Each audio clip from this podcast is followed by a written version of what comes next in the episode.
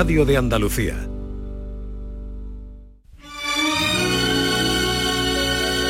Esta es La mañana de Andalucía con Jesús Vigorra. Canal Sur Radio.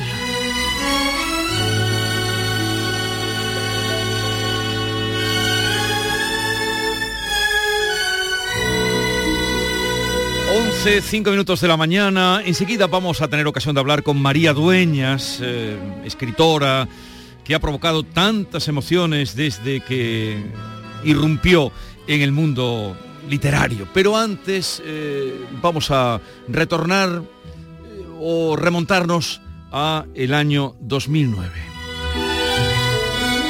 Una máquina de escribir reventó mi destino. Fue una hispano Olivetti y de ella me separó durante semanas el cristal de un escaparate. Visto desde hoy, desde el parapeto de los años transcurridos, cuesta creer que un simple objeto mecánico pudiera tener el potencial suficiente como para quebrar el rumbo de una vida y dinamitar en cuatro días todos los planes trazados para sostenerla. Así fue, sin embargo, y nada pude hacer para impedirlo. No eran en realidad grandes proyectos los que yo atesoraba por entonces. Se trataba tan solo de aspiraciones cercanas, casi domésticas, coherentes con las coordenadas del sitio y el tiempo que me correspondió vivir. Planes de futuro asequibles a poco que estirar a las puntas de los dedos. En aquellos días mi mundo giraba lentamente alrededor de unas cuantas presencias que yo creía firmes e imperecederas. Mi madre había configurado siempre la más sólida de todas ellas. Era modista, Trabajaba como oficial en un taller de noble clientela. Tenía experiencia y buen criterio, pero nunca fue más que una simple costurera asalariada. Una trabajadora como tantas otras que durante 10 horas diarias se dejaba las uñas y las pupilas cortando y cosiendo, probando y rectificando prendas destinadas a cuerpos que no eran el suyo y a miradas que raramente tendrían por destino a su persona.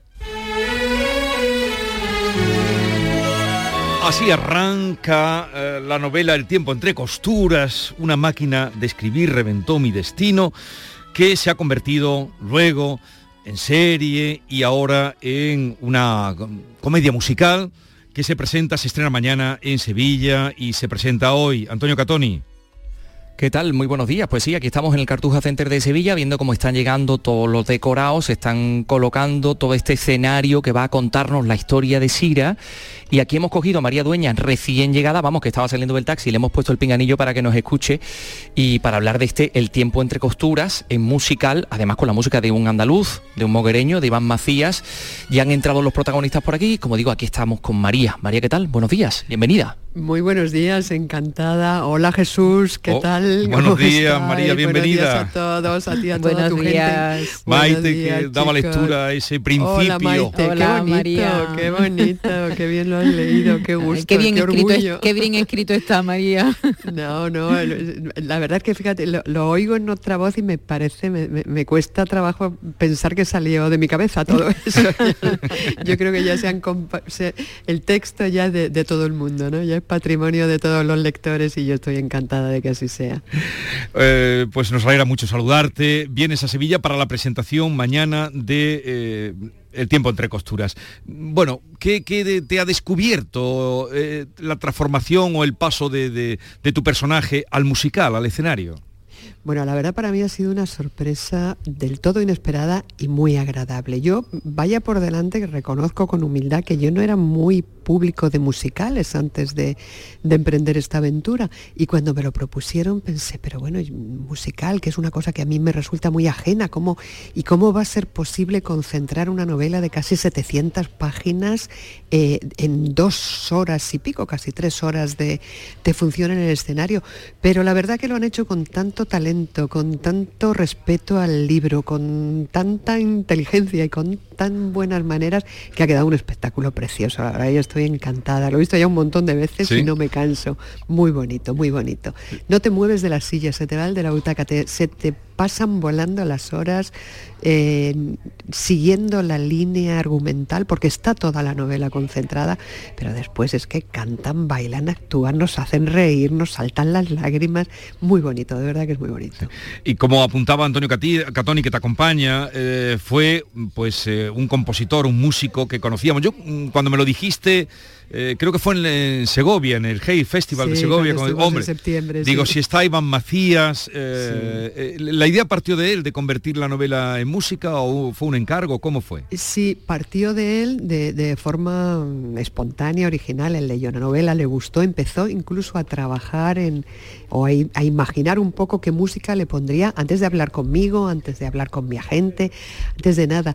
Y, y bueno, y cuando tuvo claro que esto podría convertirse en un proyecto, bueno, salió con Beyond Entertainment, que es empresa también sevillana, con lo cual todo va quedando en Andalucía y en casa, y así se pusieron en contacto conmigo justo después del, del confinamiento. Yo creo que este virus nos ha cambiado la vida a todos y, y, de pronto nos lanzamos a hacer un montón de cosas que igual nos habríamos pensado de otra manera antes de la pandemia. Así que yo creo que tenemos muchas ganas, mucha ilusión desbordada por hacer cosas nuevas. Iván se puso en contacto, quedamos, tomamos un té, una tarde en Madrid y mm. de ahí yo no di el sí, como las novias de sí quiero, expresamente, pero yo creo que los dos salimos después de tomar ese té eh, con la idea clara de que íbamos a ir adelante en este proyecto. Porque ¿qué, tú tenías alguna música en la cabeza cuando estabas escribiendo? ¿Escribes con música, María? Mira, yo mm, cuando son escenas muy concretas de un escenario, de un momento, de algo que tenga que ver, sí que me pongo música, pero muy, muy repetida, del instante que yo creo que puede ayudarme a crear una atmósfera, pero con el con el tiempo entre costuras, claro, como son tantos escenarios, porque recordad que arranca en ese Madrid castizo mm. de, música de, verbena casi, ¿no? Y de, y de, chotis y, de zarzuela y casi. Después nos vamos a Marruecos, que nos suena un poco como a música andalusí. Después volvemos a, Madrid de la Segunda Guerra Mundial, pero entre extranjeros, todo mucho más sofisticado, mucha más música, digamos, de estilo más internacional, tipo swing, tipo tal. Y luego después nos vamos a, Portugal, donde todo suena a fado. Entonces, eh, hay una música muy diversa, pero Iván yo creo que ha tenido, bueno, con ese talentazo que él tiene, por supuesto, ha sido capaz de meter todo desde tanguillos que ya, bueno, que va a poner, yo ya lo estoy viendo, va a levantar el escenario en pie, el, patio de butacas entero, Candelaria la matutera cuando la oigáis, que es una gaditana para comérsela, eh, y, después hay otros números más sofisticados con una música como más cosmopolita, eh, hay, bueno, no, bueno, lo tenéis que ver, lo tenéis que ver y lo tenéis que oír porque de verdad que es, es cautivador en todos los momentos. Bueno, vamos a recordar que se estrena mañana, estreno en Andalucía y estará hasta el día 29 de mayo en el Cartuja Center de Sevilla. Por cierto, ¿vendrá Iván Macías a, dirigir o, está en otra cosa pues ya? Pues la verdad es que yo, como acabo de llegar, no lo sé todavía, no tengo idea segura. Ha estado desde luego en, bueno, se estrenó el musical en Zaragoza, después fue a Valencia. Ahora ha estado en Madrid varios meses con un exitazo y, ahora viene para acá. Entonces, en principio él sí estaba muy pendiente, por lo menos los grandes días. Ahora no he conseguido verlo todavía, pero casi convencida de que sí, de que andará por aquí. A ver, David también te quiere preguntar, David. María, buenos días. Ha estado, ha estado en Zaragoza, como dice Valencia. Eh, todas las críticas que leo de los que lo han visto, todavía no hemos tenido la oportunidad, coinciden en la construcción muy vistosa del escenario, muy elegante, pero sobre todo en la elegancia de las telas, que es el verdadero leitmotiv de la obra. En ese sentido, ¿te han gustado? Eh, ¿cómo, ¿Cómo has visto ese detalle tú en la escenografía? Las telas. Bueno, es, está, es precioso todo el vestuario. Además es que Sira, bueno, ya la veréis en escena, es que cambia de ropa, de pelo, de, de todo cada instante. No sé cuántos cambios tiene exactamente, pero veintitantos y, con ella va cambiando todo el mundo. Como va cambiando el personaje, ¿no? Claro, se va, haciendo cada vez más sofisticada. Exactamente. Y entonces el vestuario eh, lo ha hecho Marieta, que es maravillosa, que acaba de pasar por aquí delante. Qué pena que no la tengamos para engancharla en un segundo y que os cuente. Ha hecho el vestuario de todo el elenco y luego los grandes cambios de Sira, los trajes de noche especiales, todo que son, son impresionantes, los ha hecho Lorenzo Caprile, que, que bueno, que ya sabéis que es un artistazo tremendo y entonces es espectacular, unas telas, un colorido. Además, mucho de lo que ha ido recopilando eh, los, trajes de Sira de, Laura Enrech, que es para comérsela en su papel, son muy, eh, muy vistosos, pero después es que hay cosas pequeñitas que casi no se nota el detalle, pero para que veáis con qué, con qué trabajo minucioso se ha hecho, hay mucha ropa de época, los tocados que llevan muchas de las actrices, eh, mm, bolsos, complementos, todo eso es auténtico de época. Los hay vestidos de militares. Hay un, sale un militar vestido con el, un uniforme que impresiona mucho del ejército nazi y la gorra es auténtica de la época. O sea, se ha hecho todo con un cuidado, con un mimo, con un respeto, que luego eso se ve en el espectáculo, es que brilla todo. Es que siendo eh, la novela El tiempo entre costuras, la importancia que tiene, como apuntaba David, el, vestuario aquí tiene que estar eh, a, ese nivel de la novela. Oye, eh, precisamente llega el, llega el musical cuando sigue el libro, la continuación de Sira, con ese nombre Sira, entre los más leídos del momento. ¿Y, en qué estás ahora, eh, María? Pues, ay Jesús, estoy en mil historias. En, mil historias. todavía no te has retirado, no, te has encapsulado todavía, ¿no? De momento, de momento no, de momento la nueva novela la voy mm, escribiendo en mi cabeza. Todavía no me he sentado a ponerle texto a, esas ideas, pero la tengo en mente. A la vez estoy trabajando con proyectos audiovisuales. Ahora tenemos un, momento muy bueno para los escritores, para los novelistas, con, el plano audiovisual, porque es, parece que nos estamos dando cuenta de que fluye muy bien de, un canal a otro, ¿no? Y que las ideas y la creatividad que transformamos en, palabras para nuestras novelas también pueden transformarse en, guiones para, para proyectos. Entonces estoy con una plataforma VIX, que es de la unión de, las grandes cadenas Televisa y Univisión para Estados Unidos y México, y estamos creando material nuevo, original, para hacer una serie y algunas otras ideas. Estamos también empezando a trabajar, esto es como un adelanto, con la adaptación de Las hijas del capitán y en breve con Sira empezaremos también. Y, bueno, todavía promocionando Sira porque empieza la Feria del Libro de Madrid este fin de semana y allí estaremos con, firmando Sira a todos los lectores y bueno, y con otra nueva novela en la cabeza, mil cosas. Y ahora con el musical hoy en Sevilla. no, musical y eh, Sira que, que, se presentaba pues hace poco más de un poco un poquito más de un año y además fue en, Andalucía, ¿eh? eh, en Tomares, en la Feria de Tomares. Exactamente, exactamente. ahí estuvimos mano a mano. Ahí estuvimos porque María tiene mucha vinculación con Andalucía. Bueno, te mandan saludos de los Palacios y de Utrera, ¿eh? Ah, qué bueno, qué tomates más ricos nos trajimos, ¿te acuerdas? qué bien cenamos, qué gente más encantadora y nos volvimos cargados de tomates. seguro que acudirán también al Cartuja Center para el musical. Bueno, feliz estancia, creo que van a ser unas horas, feliz estancia en Sevilla. si te da tiempo ya habrás visto lo bonita que está la ciudad, ¿no? Bueno, está maravillosa. Yo es que vengo a Sevilla me quiero quedar a vivir siempre. Lo que pasa es que al final el eh, ave tira de mí, pero, pero por mí me, me quedaría está preciosa, está divina. Además, con, yo pensaba que iba a hacer calor, pero no, hace un tiempo estupendo y, qué pena que la visita sea tan breve, pero bueno, ya sabe que yo vuelvo siempre. La próxima vez voy al estudio y os veo y os doy un abrazo. Claro, nos encantará. Un abrazo muy grande, eh, disfruta de esas horas y gracias Antonio Catoni. Gracias. Nada, un auténtico placer, imagínate, yo estoy aquí encantado de escucharla y vamos a seguir extrayendo y conociendo a los protagonistas y a la gente que está implicada en este magnífico musical El tiempo entre costuras. Mañana estreno. Luego te oímos, Antonio. Hasta el próximo Venga, Un, abrazo. Adiós, María. Hasta adiós, chao. Hasta luego. a todos. Hasta la próxima. Chao. ¿Y tu madre? Bien, ahora vive en Marruecos. Tenemos un taller allí. La he hecho llamar porque necesito una encargada. ¿Yo? ¿Quién mejor que usted? Ande, pase, que le voy a mostrar el taller. ¿Tienes tantas cosas que contarme? Este es un fragmento del espectáculo. Más elegante. ¿No piensas lo mismo, Helga?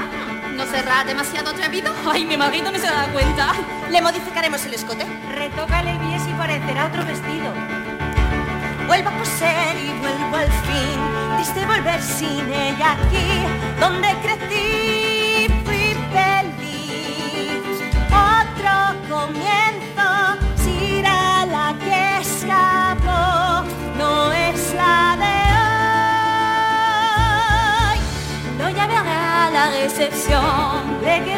Un fragmento de El tiempo entre costuras, el musical, y a la vuelta hablamos con José Carlos Job, poeta, escritor, que acaba de publicar Mediterráneos, eh, una poesía que seguro les va a llegar al corazón. La mañana de Andalucía. Sonreír mola, pero ¿cuál es tu secreto? Mi secreto es ser transparente siempre. Llevo ortodoncia, pero es invisible. Solo este mes en Vitaldent, llévate un 15% de descuento en ortodoncia invisible.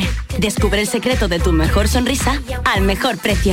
Y haz del mundo tu pasarela. Pide cita en vitaldent.com.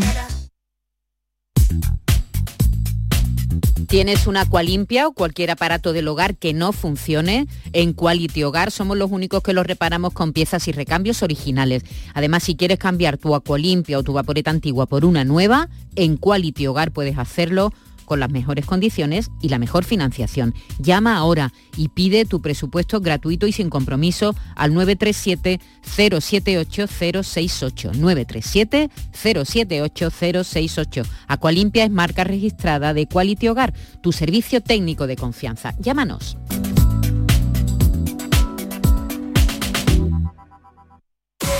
¿Puedes imaginar ver a tu artista favorito tan cerca en concierto? Solo en Concert Music Festival puedes hacer que esto ocurra. Sebastián Yatra en concierto en Concert Music Festival el 17 de julio. Entradas a la venta en Ticketmaster. Vive una experiencia única. Sebastián Yatra en Concert Music Festival Chiclana de la Frontera el 17 de julio. Patrocina Finetwork, patrocinador principal Lenovo. Aunque creas que no ha tocado, no pierdas la ilusión. Mira al otro lado, ahí va, está premiado. Ahora tienes más opciones de ganar. No hay lado malo en el nuevo cupón. Por los dos lados puedes ser ganador. Nuevo cupón diario. Ahora de lunes a jueves con premios a las primeras y a las últimas cifras. Además tiene un primer premio de 500.000 euros al contado. A todos los que jugáis a la 11, bien jugado. Juega responsablemente y solo si eres mayor de edad. Sevilla. Canal Sur Radio. Dehesa a la Adelfa. Jamones y embutidos ibéricos de bellota. Carnes de ternera, cerdo y pollo de primera calidad. Contamos con una gran variedad en quesos nacionales e internacionales. Descubre los verdaderos tesoros de nuestra gastronomía en calle Esperanza de Triana número 50. Dehesa a la Adelfa. La calidad del ibérico en tu mesa. ¿Cómo se garantiza el bienestar animal en el rocío? ¿Conoces las buenas prácticas de manipulación de alimentos durante las romerías? Animales y personas convivimos en este tipo de celebraciones y los veterinarios velamos por la salud animal y seguimos a vuestro lado para evitar infecciones e intoxicaciones de origen alimentario. En el Rocío, los veterinarios cuidamos de la salud y bienestar animal, humano y medioambiental. Colegio de Veterinarios de Sevilla. ¿Qué deseo le pedirías al genio de la lámpara mágica? Lo tengo claro, controlar mi Mercedes desde cualquier lugar. Pero si eso ya es una realidad, en Concesur y Fervial tienen todos los servicios digitales que necesitas para conectar tu Mercedes a tu smartphone. Así sabrás la localización de tu vehículo y mucho más. Esto sí que es un deseo concedido. Infórmate en Concesur y Fervial, tus talleres autorizados Mercedes-Benz en Sevilla. En la red Nissan de Sevilla tenemos 20 Nissan Qashqai y 20 Nissan Micra de entrega inmediata con una financiación excepcional.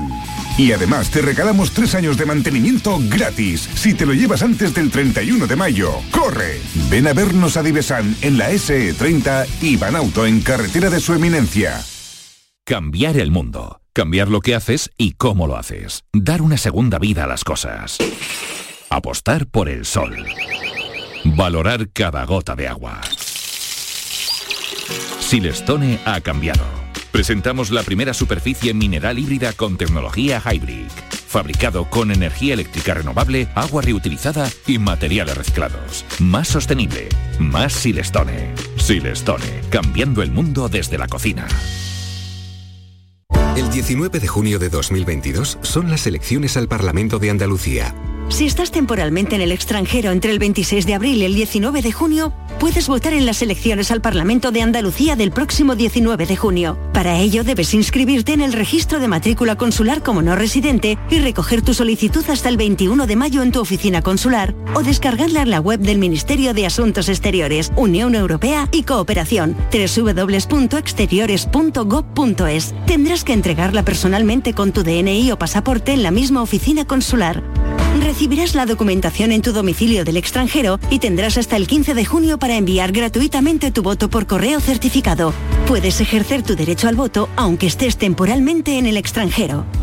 19 de junio de 2022. Elecciones al Parlamento de Andalucía. Infórmate llamando al teléfono gratuito 919-0622 o entra en eleccionesparlamentoandalucía2022.es. Junta de Andalucía.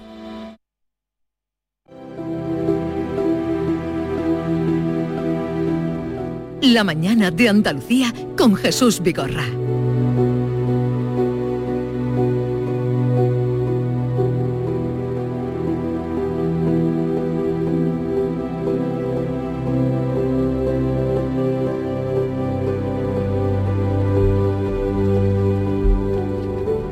Esta mañana a temprana hora les decía que al amanecer suena el canto de los pájaros y nosotros celebramos la vida entre la naturaleza y la civilización que son dos renglones del prólogo que, que, titula así El canto de los pájaros, nuestro invitado José Carlos Job, escritor, poeta, bibliotecario durante muchos años, amante de la belleza, que acaba de publicar Mediterráneos, eh, Poesía 2001-2021 en la editorial Vandalia de la Fundación José Manuel Lara, que ha venido a presentar el libro ayer, anoche en Sevilla, esta tarde siete y media en Málaga, en el Centro Andaluz de las Letras, y que eh, tiene un ratito para estar con nosotros. José Carlos, yo, buenos días. Buenos días y muchas gracias por la invitación.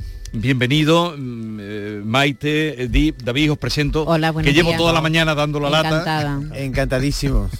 Porque les voy soltando versos de vez en cuando. Le digo, esto, para a, anunciar que venía.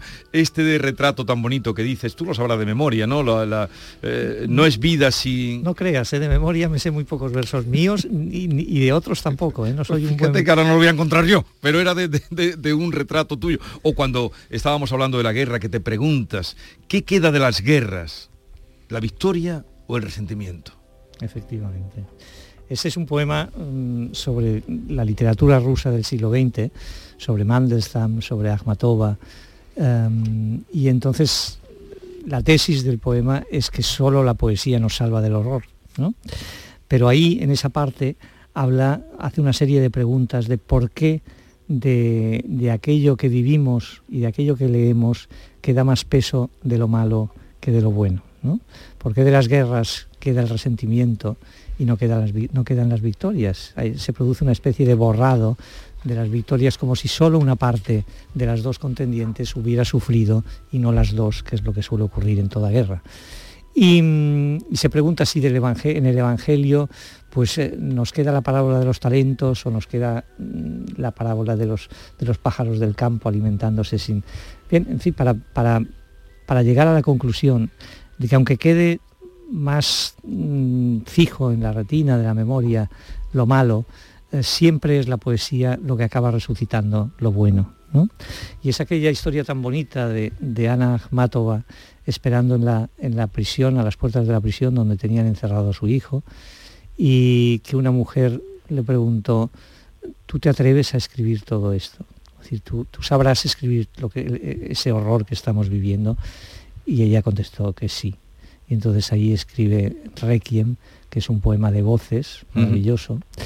La, la, tradición de, la, la, tradición de las voces en la literatura rusa ha, ha, ha, tenido alcances magníficos, porque, por ejemplo, la última premio Nobel rusa, Svetlana Svatayeva, sí. Alexievich, perdón, sí. Svetlana Alexievich, ahora como estaba en la época de Akhmatova, me ha salido Svatayeva, pues um, tiene ese libro fantástico del fin del imperio soviético, del Homo, soviet, del homo y que es un libro donde ella mmm, hace un trabajo de arquitectura impresionante, pero tan sutil que ella desaparece detrás de las voces de los otros. Solo son voces hablando de cómo vivieron el fin de, de, de, de la dictadura soviética, uno detrás de otro, gente que estaba a favor, mm. gente que estaba en contra. Y es un libro mmm, que son casi 700 páginas, pero es un libro maravilloso. Y el poema de Akhmatova, que yo creo que Alexievich mmm, se pudo inspirar en algo, es decir, yo puedo hacer esto en, prosa con otro asunto, uh, es lo mismo, son pequeños fragmentos de voces de personas sufrientes a raíz del dolor que causa la crueldad política. Pero por donde hemos empezado, eh, que era qué es lo que queda, eh, parece que queda más lo malo, pero a la hora de crear el poema, eh, que mm, la génesis lo incita más eh, lo vivido felizmente o lo vivido con dolor. A mí las dos cosas. Lo que ocurre es que es eh, la, mirada del poeta es, aquí lo importante. Yo creo que la celebración es un objetivo eh, de la vida. Es decir, rendirse ante la pesadumbre, rendirse ante la desgracia, rendirse ante cualquier mal que nos eh, toque en esta vida no nos conduce absolutamente a nada y en todo caso conduce a una cierta desesperación, pero desde luego no conduce a nada que pueda ser creativo, que pueda ayudar incluso mm. al que vuelve a sentir eh, esa vuelve a tener esa desgracia o vuelve a sentir ese dolor. Por lo tanto, pienso que la poesía, mm, al menos mi poesía, ha de tener siempre una vertiente de celebración del hecho. Y cuando digo celebración del hecho me refiero a que también las pérdidas, también las muertes, recuperando lo bueno de la persona que se fue o de aquello que has perdido, también celebras en parte lo bueno de la vida. No, y además la poesía de José Carlos Job eh, celebra mucho la vida y los momentos felices. Bueno, quisiéramos mm, que algún poema, estamos hablando de poesía, de esta poesía, de este libro que contiene 20 años tuyos de poesía, ¿no? 20 que has creado en 20 años de 20 poesía. años, 20 años. Pues eh, este, por ejemplo, si te parece bien, ya que estamos hablando de poesía y de poetas, El tiempo de los poetas, sí, lo, lo lees y así saben ustedes qué tipo de poeta es el que está hoy con nosotros. Y sobre todo sabemos dónde estamos, ¿no? Todos. El tiempo de los poetas. Los poetas nombran el mundo y así renace en cada poema. Conocen el desierto y las estrellas, pisan la nieve virgen en pos de un ave albina o un oso blanco. La verdad los ilumina sin que sepan. Navegan en el barco de Ulises, comparten su lecho con Helena y no temen el grito de Aquiles. Nadie sino ellos conoce su secreto. Caen ciudades, reyes, civilizaciones, Mueren lenguas y escrituras, como el amor mueren, y como el amor permanecen los poetas en el tiempo, un tiempo que nunca les pertenece, aunque sean ellos quienes lo crean. El tiempo de los poetas, del libro Mediterráneos que hoy presentamos. Hay un solo mar Mediterráneo. ¿Por qué el título es en plural? Es en plural porque hay muchos Mediterráneos. Hay un solo mar, pero hay muchos Mediterráneos y los que vivimos en sus orillas lo sabemos. ¿no? El Mediterráneo o los Mediterráneos son el origen del mundo civilizado tal como lo conocemos. Y en el mundo civilizado entra también ciertos aspectos de la barbarie, porque están ahí siempre al acecho. Pero mm, el Mediterráneo es el lugar donde aparecen las civilizaciones que han perdurado, donde aparecen las viejas religiones, las importantes me refiero, donde aparece el comercio, los viajes, las guerras, lo que entendemos por cultura y, todo eso, la filosofía, el pensamiento, y todo eso configura un mapa que luego a través del cristianismo y a través de Roma antes, con el derecho romano, que es algo importantísimo también, va filtrándose en el resto de lo que conocemos por Europa occidental, sobre todo, y crea la Europa de los mercados y la Europa de las catedrales, que es lo que hemos conocido como, como, la vieja Europa. Y en ese sentido, los mediterráneos, o esos mediterráneos lo abarcan absolutamente todo. Si pensamos en el cristianismo y pensamos que es la religión más sincrética de todas y que aprovecha tanto el judaísmo, que, que es de donde nace, más el helenismo, y ahí es el, pensamiento helénico y todo eso, y cosas asiáticas y todo eso las va filtrando por Europa, pues sabemos lo que somos y sabemos también, cuando no tenemos eso, dónde se establecen unos ciertos vacíos que nos hacen perder pie. Es la segunda vez que hablamos de Roma hoy, Jesús, sí, en el programa, qué casualidad, ¿no? de Roma y de la cultura mediterránea que está muy, muy presente en la obra de, José Carlos Yo. Roma siempre está además entre nosotros, ¿no? También los árabes, para los árabes estará la Meca, pero para nosotros Roma sí. José Carlos, acabas de decir que no suele recordar lo que escribe en sus poemas. Mm, le voy a recordar dos frases que yo... No recuerda al pie de la letra. pero bueno, yo es que he subrayado dos frase de su prólogo que me ha encantado y que estoy muy de acuerdo con ella. Una es, escribir poesía es una espera, no un acto de voluntad, como una erupción, ¿no? Y otra es, solo sabemos del poema una vez lo escribimos. Y en ese sentido le quiero preguntar, porque claro, el libro que usted trae es una recopilación de tantos libros, La Dádiva, Cuarteto, La Avenida de la Luz. Pero claro, cuando usted le relee los poemas que escribió hace 20 años, no es lo mismo que si lo leo yo por primera vez. La pregunta es, ¿los poemas envejecen o envejecemos nosotros? No, los poemas no envejecen. los poemas eh, son, la poesía es un don y aparte de que sea un don y un misterio, tiene sus dones particulares ella misma. Y uno de ellos es la, la atemporalidad. Y el poeta, eh, ayer lo decía en la presentación aquí en Sevilla, el poeta no lo es todo el tiempo, no lo es las 24 horas del día. El poeta lo es cuando el poema cristaliza en la mente y cuando él está escribiendo el poema. ¿Eso qué da? Pues eso da que, que el poema esté en una situación absolutamente atemporal. Y un poema contemporáneo, un poema escrito hoy, pueda Mm, tutearse, por ejemplo, con la vida retirada de Fray Luis de León o con un fragmento de la Odisea, porque están en la misma corriente. Y esa corriente, repito, es atemporal. A nuestro alrededor envejece todo, y nosotros los primeros. ¿No? Pero, pero cuando el poema lo es, no, envejece nunca.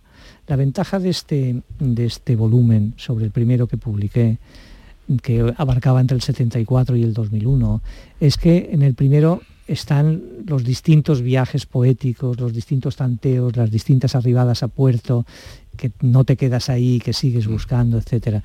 Yo creo que en Mediterráneo está, mm, si se puede llamar así, mi voz. Es decir, hay un, eh, ya es un puerto de llegada más o menos definitivo y ahí está la voz. Y creo que los, los cinco libros que lo integran, más o menos se ve que el común, el común denominador se ve cuál es. ¿no? Es decir, no, no pasa nada que leas un poema de la dádiva y luego leas otro del, del árbol de los cormoranes, que es el último, creo yo.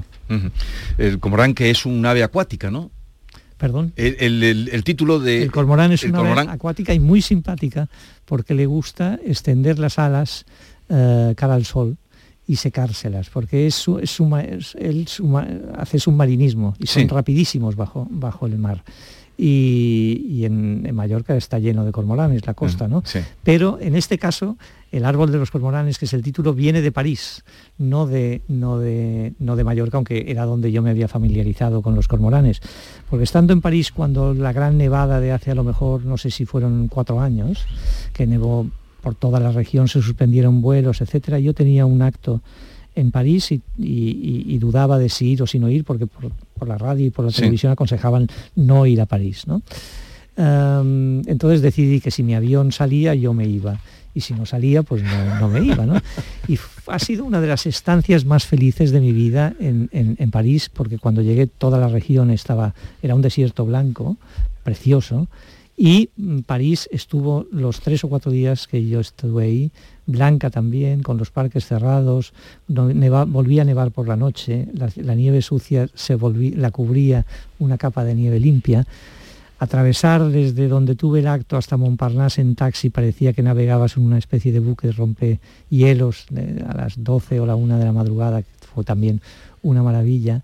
Y paseando con una amiga mía cerca del Pont Neuf, eh, una amiga holandesa que vive, que vive en París, mm, los árboles, el Sena había crecido tanto que los árboles de las riberas no se veían, pero se veían las copas, hmm. las copas flotaban, no había ni una barquichuela, ni, una cabarra, ni nada en el río, no navegaba nadie en aquel momento.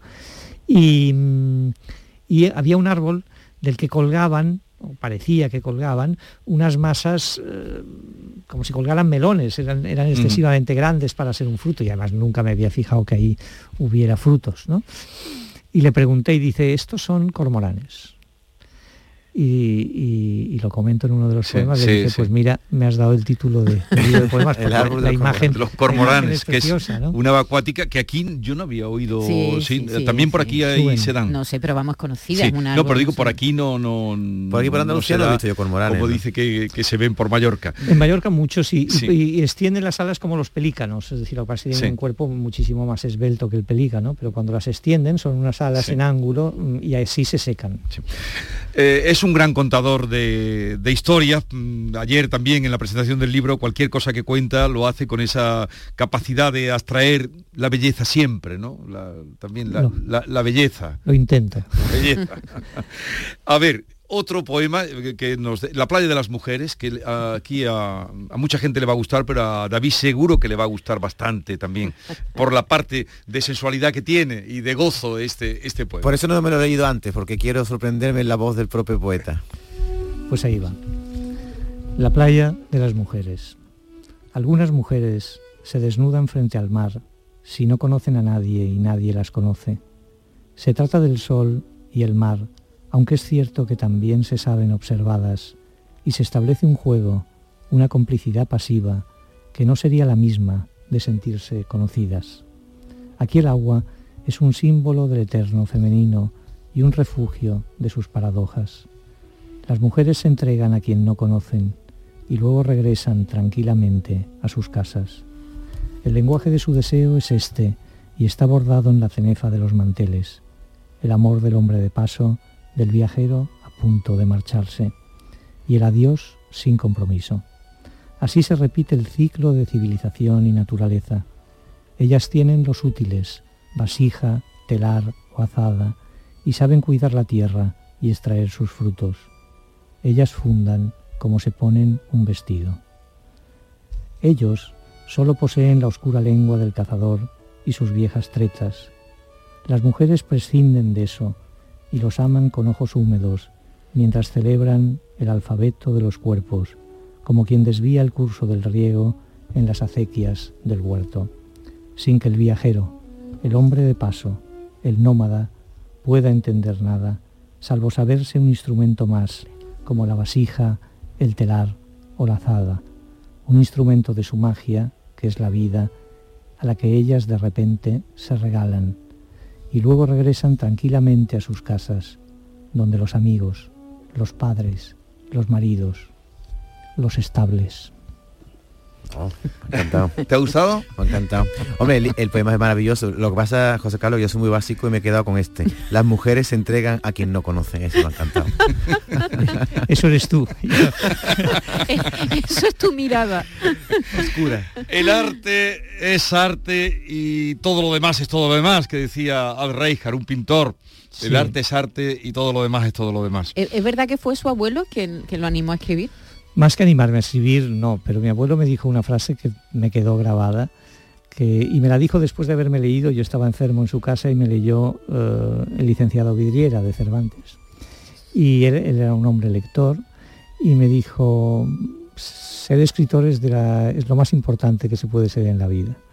Eso es una frase que luego se me debió olvidar, pero luego me fue viniendo renuente. Y no es que yo quisiera ser escritor, por ser lo más importante que es, en la vida porque no pienso lo mismo que mi abuelo, no creo que sea lo más importante, pero sí que es muy importante para el hombre o para la mujer. Y, y es importante en el sentido que el, el goce, todo lo de la vida, se vive con una doble, triple o cuádruple intensidad. Y eso es impagable y tienes además no solo la compañía de los otros escritores en sus libros, sino que además tienes muchas vidas en una sola. Y eso es la gran maravilla de la literatura. Por cierto, ayer se presentó en Sevilla, hoy se presenta en Málaga, en el Centro Andaluz de las Letras en Málaga, a las siete y media de la tarde. Va a contar además con la presencia del editor eh, eh, Ignacio Garmendia y Rodrigo Blanco Calderón, que te van a acompañar. El escritor Rodrigo Blanco Calderón, que tiene una novela que se titula The Night, que es extraordinaria sobre el, otro horror mm, más, más o menos amortiguado, que es el venezolano.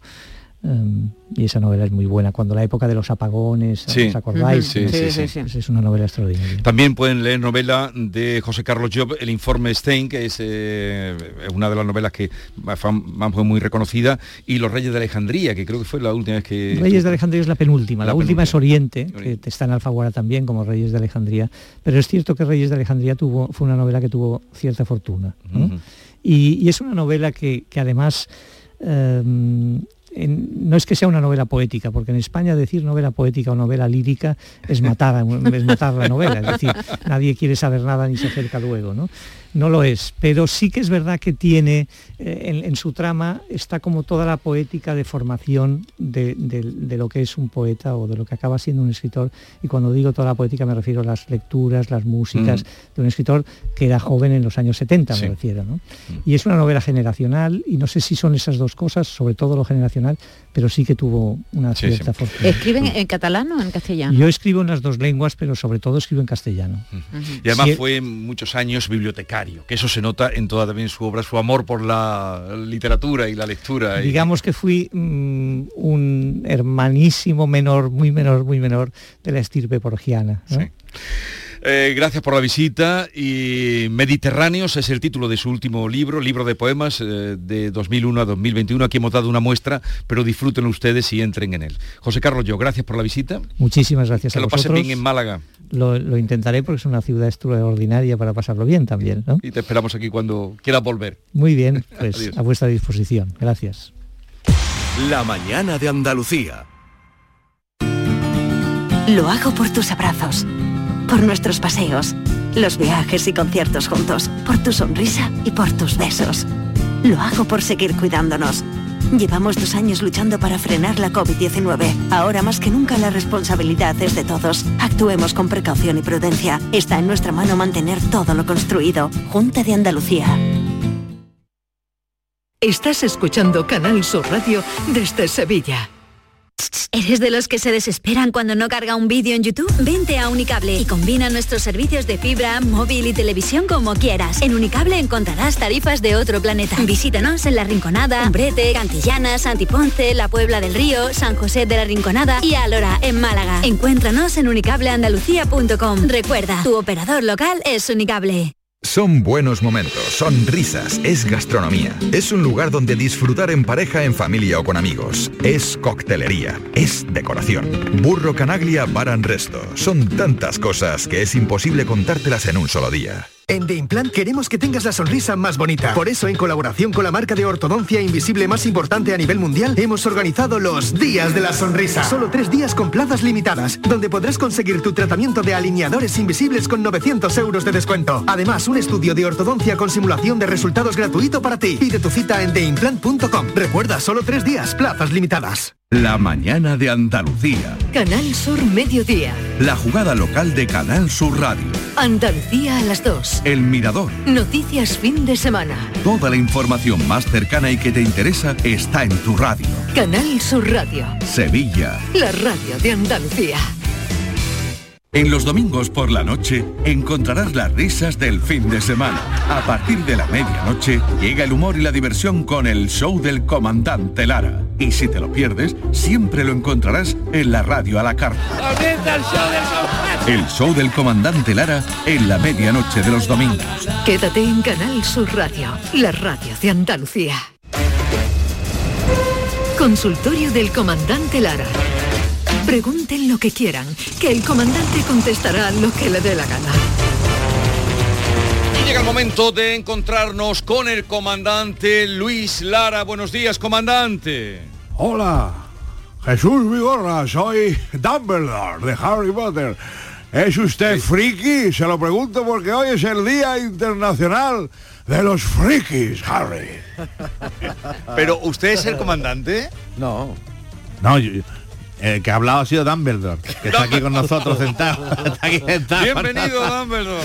Claro. Hola, Harry. ¿Cómo estás, Harry Vigorra? Bueno, uno de los muchos personajes. Qué bien lo Harry Vigorra. El comandante Lara, no, no sé si, David, buenos días. Buenos días. El sobrecargo, David Gallardo, buenos días. Saludaros, buenos días. La lista de personajes. Hola, Maite. Hola. Oye, se me, se me pega la voz. Ay, ¿no? David, tú, tú, tú sí tienes que tener la lista escrita. ¿Cuántos personajes puede llegar a ser el comandante Lara? Todos, infinito. Él lo El, inventa que, todos. el que haya que hacer lo hago. No hago ninguno bien, pero el que hay que hacerlo lo hago yo. Así que yo soy todos los... ¡Qué música más bonita! Sí. Harry, vamos a jugar al Quidditch. Vamos a contextualizar esto y es que hoy eh, hace años, un 25 de mayo de 1977, no sé si ya andaba entre nosotros el comandante Lara, iba a la escuela o... Era muy pequeño. Pero estaba, estaba aquí ya. Se estrenó la primera película. Yo sí, en mi caso tenía ya 36 años. Vamos, yo. Ah, yo... eh, Eh, Dumbledore. Dumbledore. Eh, porque se estrenó la película Star Wars y en honor a eso se ha instituido el Día del Friki que es hoy.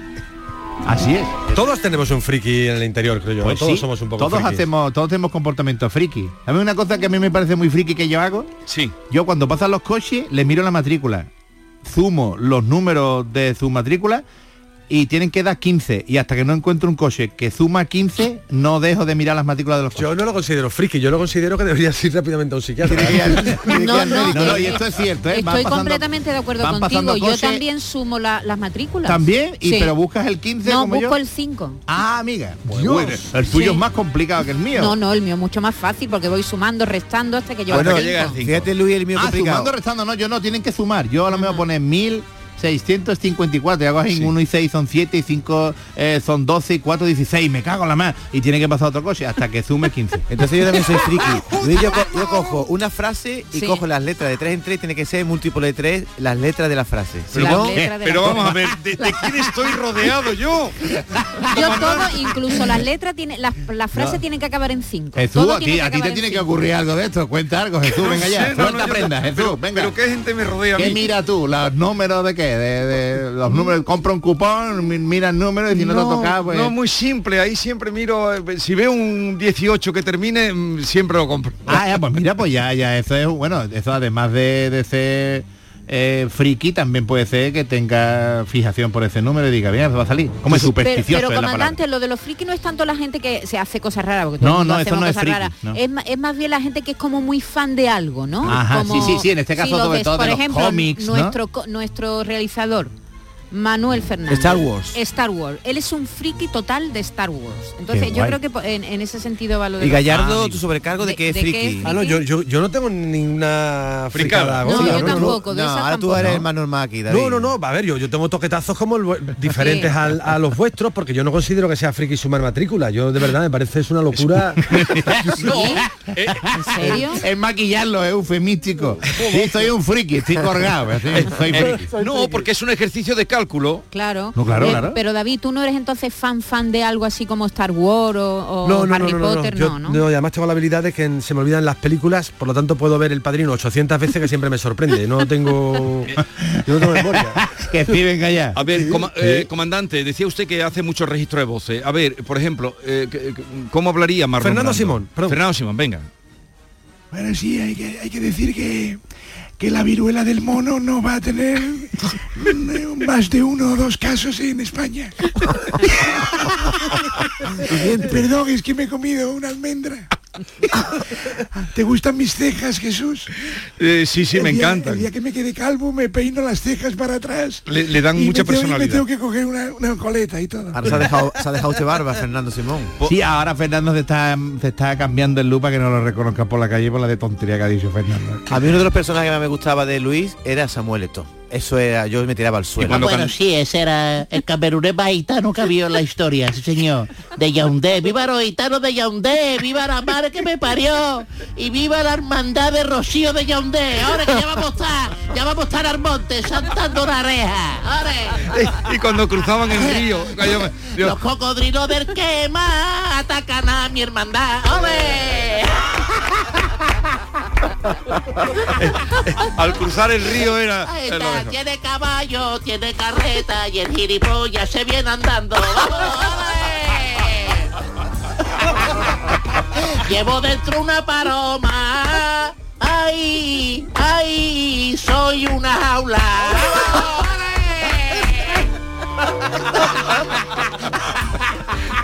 Otro, otro personaje que a mí también me hacía mucha gracia era el doctor Batablán. Sí, va- era, era, que era una manera, el, el catalán que adoptó hubiera sido, nos hubiéramos llevado Y, mejor. y, y Vincent Massofín, que era Valencia, entonces Ese, entre, los, muy entre los dos hacía un catalán que era tal que así.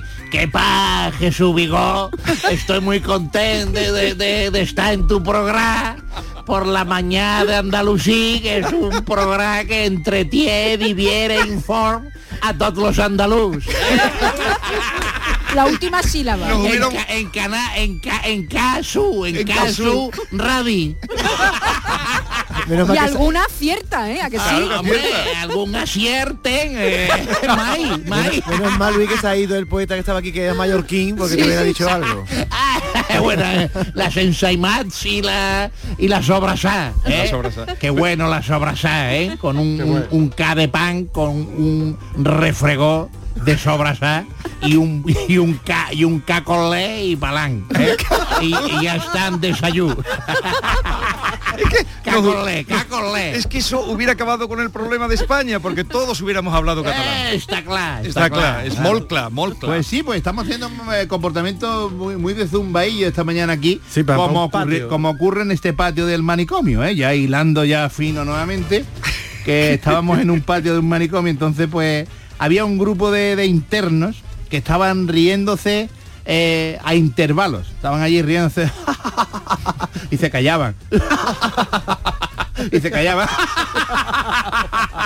Entonces el director del centro pues, está dando una vueltecita por ahí por el patio y dice, esta gente que se ríen y se callan, se ríen y se callan, se ríen y se callan. Entonces se acerca y ve que uno de los internos dice un número y dice 16 y hace los demás.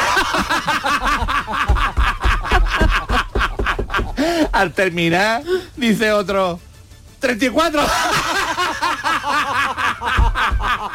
El director ahí todo eh, embolicado diciendo que yo qué le pasa a esta gente. Otra vez. eh, 19.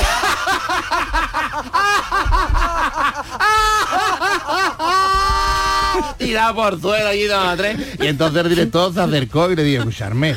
Vamos a ver, llevo un rato ustedes escuchándolo y observándolo. ¿Y, y- qué, es lo que estáis haciendo? ¿Qué está sucediendo aquí, hombre? Y dice uno, es que estamos contando chistes, ¿eh? Y, y el, y se quedó todo, ¿qué que está contando chistes?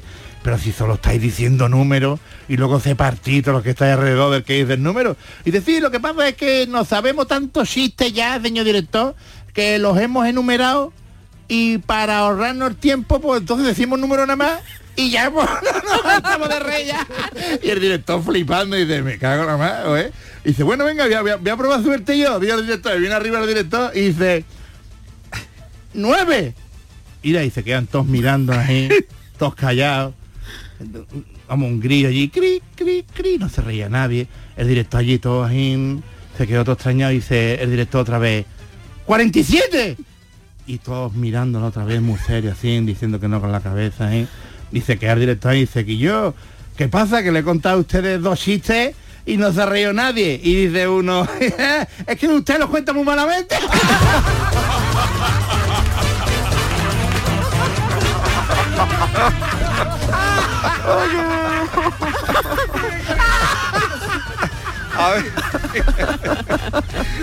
Pues sí, señor, ahí en el patio, en ese patio estaría bien yo con ellos. Por, por cierto, que usted, eh, es que he dicho antes, Maite, que Sí. yo no, que por aquí no se veían cormoranes y me han escrito rápidamente. Hombre, yo me, que- me he No, yo es callado que no porque lo- no me gusta. ¿Tú los identificas? Yo no, no, no. Entonces, que no los identifico. a ver, pero usted comandante di- distingue Pero si los están en cormoranes. Mallorca, están en, en un el cormorán, digo yo. una ave acuática. Ah, aves acuáticas, un cormorán. No, yo, yo, ave acuática así... eh, ¿Qué te dicen a ti No, ahí? es que Una rápidamente. gaviota, una gaviota Una la que yo sí veo yo, cuando la veo digo yo, mira, es una gaviota, a lo mejor es un cormorán. ¿Se parece a una gaviota a un cormorán? No, ¿no? Mm, Es, eh, ¿Qué te, qué te, qué es, te más, dicen? es más estilizado. Es más pato, ¿no? Es Más- que más- más rápidamente, cisne, más En Doñana, en comandante, también. es Sí, que me han, me han escrito, yo he pedido disculpas, bueno, he dicho que nadie me los enseñó y que soy de tierra interior, pero una gaditana me ha dicho, picha, que, que, que tú dice, pero anda que no hay en Cádiz cormoranes. cormorán bastante". que, que su nombre científico es Fala, Falacrocorax. Carbo, sí. Falacrocorax calvo. Bueno, pues ya, ya lo saben. tú-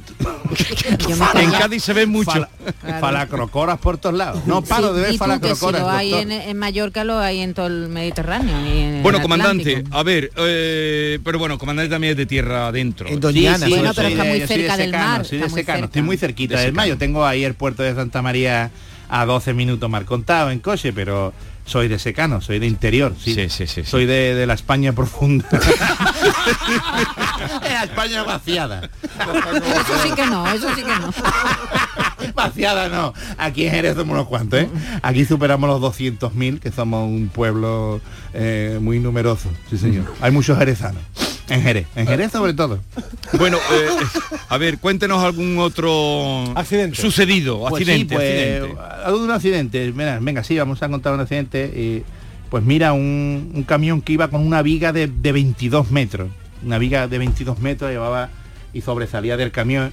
Y entonces pues llegó a un, un stop, se frenó el camión y venía un coche por detrás. Cuando, cuando, cuando vio la viga el pobre frenó ahí pero que bueno, me dio tiempo ya, se comió toda la viga el, del coche y vino la policía y le dice el policía al camionero, hombre, no, y no ha caído usted en ponerle un pañuelito rojo, un pañuelito rojo, si no ha visto una viga de 24 metros, va a ver un pañuelito rojo.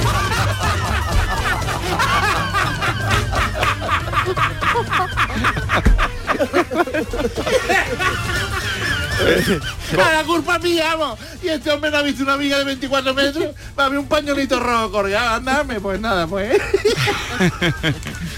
Bueno, pues eh, eh, hemos visto el calendario que tiene usted. eh, Muy cargadísimo. comandante, Cargadísimo, Está ¿eh? así así con Bruce Sprinting. Vamos, me ha llamado, me, me ha llamado, me ha llamado Bruce Sprinting para Sí. que le dé una fechita por aquí. Qué para, que- venir de, telonero. Empieza el 28 de abril en Barcelona, es la única cita que tiene en España y termina en julio del año que viene. ¿eh? Fíjate, en pues yo de aquí a Italia. septiembre puedo tener, yo qué sé, si, si te digo cuarenta y tantas, te estoy diciendo... Qué barbaridad. Es que Esto es más importante que Bruce Springsteen, hombre. Una Qué locura. barbaridad. Además, estoy muy ilusionado con la que tenemos aquí en Jerez, la Plaza de Toros de Jerez, el 9 de junio. Madre y mía. estoy flipando porque además la venta de entrada va a un ritmo maravilloso y, y en la Plaza de Toros, en el, en el ruedo lleno de sillas, Ay, eso, una noche de junio fresquita, Torero, eso torero. va a ser torero en tu tierra. Torero, torero, que nos vamos. Eh, a todos ustedes cuídense, no se pongan malos, se lo digo de verdad que no está la cosa para ir. ¡A urgencia! Adiós.